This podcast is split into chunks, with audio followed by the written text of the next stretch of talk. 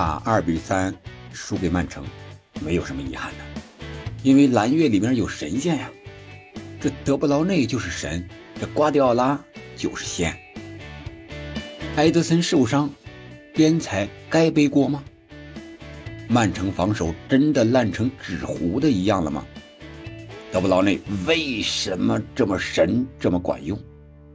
你好，欢迎来到憨憨聊足球，今天我们。单独的聊一聊英超第二十一轮纽卡二比三曼城这场比赛。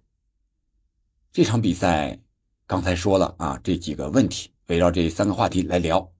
第一个，埃德森受伤，边裁该背锅吗？开场不久啊，两三分钟的时候，沃克撞上了埃德森，是因为啥呀？是因为回追的时候，呃，铲球，然后。埃德森也出来出击，正好沃克撞到了埃德森的身上。那这个球是为什么会出现这种情况、这种局面呢？是因为对手也就是纽卡打反击的时候啊，伊萨克然后传给了球给戈登，戈登然后带到禁区之内射门。这个球伊萨克接球的时候是明显处在越位位置上的，有一个身位非常的明显。但是边裁呢？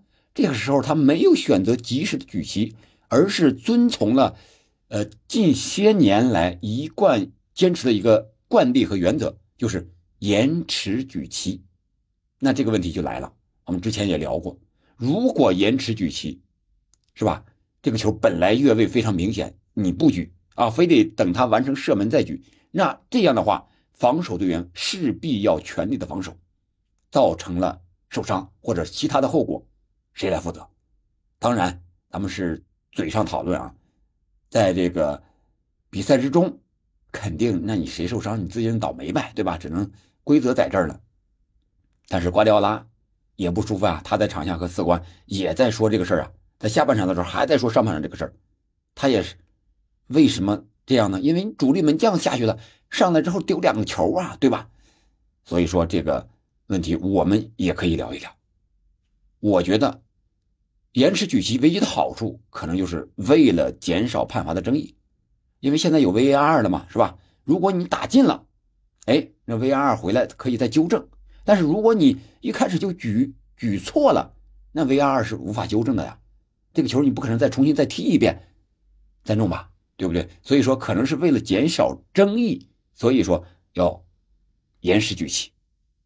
那像这种明显越位，非常明显的越位，为什么还不举呢？我觉得这个裁判啊，应该遵从一下这种现实的这种情况，适当的是延时还是不延时，还是坚决的举旗。我觉得这个第二助理裁判，呃，米尔戴维斯应该及时的举旗，可能会避免这次伤病的问题，肯定会避免啊，但是有可能也会。啊，遭到一些争议，但是，呃，这个球出现之后，埃德森一受伤，沃克还有其他的队员在和这个边裁也在探讨这个问题啊，直接就在场边说开了啊。随后呢，我倒注意了一下这个米尔戴维斯这个边裁啊，举旗相对来说就早一些，而且，呃，举的比较坚决一些了。遇到一些明显的越位，哎，那该举就举了。也不要等到 VR 了，哎，我觉得这个就是吃一堑长一智，你确实造成了人家的不必要的一个伤病，然后，哎，你一举了，可能及时举，对大家都是好事情。这是知道错了马上改，这就是好同志嘛，对吧？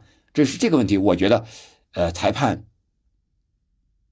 可能背锅有点儿有点勉强，但是这个规则我觉得执行上。应该还是要灵活一些。那第二个问题就是，曼城防守真的烂成纸糊的了吗？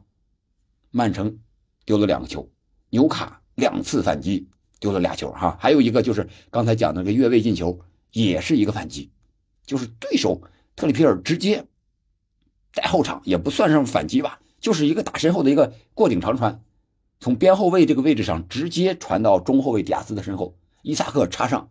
人家就看你越位不越位，就这一瞬间的事情。然后第一个丢球呢，是一个法比安舍尔在右边路的一个铲流球，铲了多库，多库这个球躲了，他直接就跳起来了，然后舍尔呢把这个球就传给了吉马良斯，吉马良斯在无人盯防的情况下来了一个必费式的传球。啊，必费我们知道经常是，嗯，不停球不看球，直接球过来抓一脚就传传过去了，这个也是金马良斯过来之后直接就传给了啊那边的伊萨克。啊，拿着直接就是，然后内切一下，都射。内切过的是谁？是这个沃克。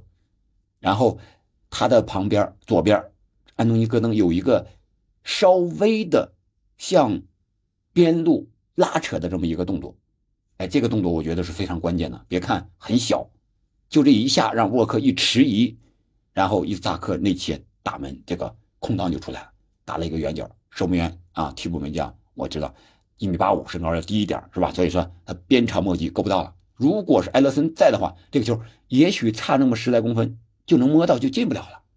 这也是为什么瓜迪奥拉，是吧？要和第四官员在场下啊说这个判罚的问题一个原因。那说到这个球这个防守的问题，那就是老生常谈的一个高位逼抢的一个球队如何防反击的问题。第二个丢球也是一样啊，是伊萨克。呃，碰了一下迪亚斯的一个传球啊，结果来到了中场这个丹伯恩这儿，丹伯恩就是一脚又是给了戈登打边路，又是沃克的回防，又是盯啊，这次不是盯这个伊萨克，是盯的戈登，戈登也是一个内切，打了一个远角，一模一样的进球方式，沃克都防不住，我想，放眼整个世界足坛的后卫们，能够一防一防住这种球的。恐怕超不过三个吧，啊！以沃克这个个人防守能力、身体素质，面对对手的强呃这个前锋一对一单挑的话，是不是再加上门将？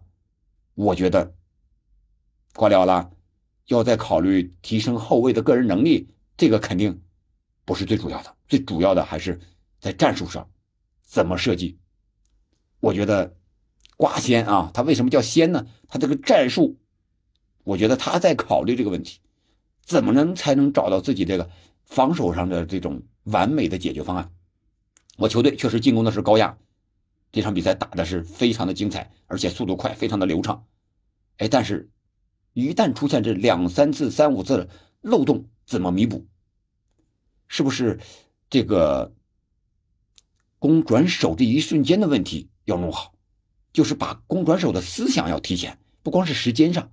攻的时候，不是丢了球才去想防守，而是攻的同时你就得留一手，留一个预判，看看我这个次进攻的传球，啊，比如说直塞打中路，在哪个环节最容易出问题，最可能会让对手断球打反击，然后负责传球这个人一定要有人盯防，啊，这个应该都是大家都研究透的啊，比如说这个人助攻比较多，这个人。呃，擅长长传转移，那我就得专门派人盯着他。但是这个是非常非常难的，谁去盯？相互之间有没有这样的默契？有没有这样的能力？对不对？我们看这两个球攻转手的时候，福登也好，科瓦契奇也好，多德里也好，都不在自己的位置上。啊，所以说由手转攻这一瞬间，这一个人的盯防问题是最关键的。是核心的一个问题，啊，我觉得如果把这个问题解决了，可能这个高压传控型球队在进攻的时候组织防守会更好一些，啊，这是第二个问题。那第三个话题就是德布劳内为什么这么管用这么深？啊，咱们看这两个进球吧，啊，一个进球，一个助攻，这是德布劳内的数据，他是在。六十九分钟左右的时候替补登场的，然后七十四分钟一脚神推射扳平了比分。这个是在中路和罗德里之间一个配合，罗德里一个外脚背的一个掰球给了德布劳内，德布劳内带之后直接到弧顶这个正好弧顶这个弧线这个位置上，面对着法比安舍尔一脚神推射。之前啊，这个门将呃。纽卡的杜布拉夫卡，那是谁来我都能挡住啊！除了一开始那个那个那个也是神仙球啊，是神龙摆尾神仙球，是碧玺一个神龙摆尾，那个球确实没有办法，有如神助啊，杜布拉夫卡。但是在神的面前，神还是会助你吗？德布劳内就是神，对不对？这个球得不到那个视角绝对是上帝的视角，又是神又是上帝，你说吧，谁能帮你？杜布拉夫卡穿了沙舍尔的一个小门，然后速度不是很快，角度特别的刁。杜布拉夫卡有如神助也不行了，够不着，直接将比分扳平，二比二。这是第七十四分钟，然后第九十加一分钟伤停补时，第一分钟的时候，在刚过中圈啊，有那么十来米的距离，然后一个上帝视角的传球给了小将鲍勃，鲍勃也是替补出场。鲍勃晃过这个盯防的特里皮尔，然后。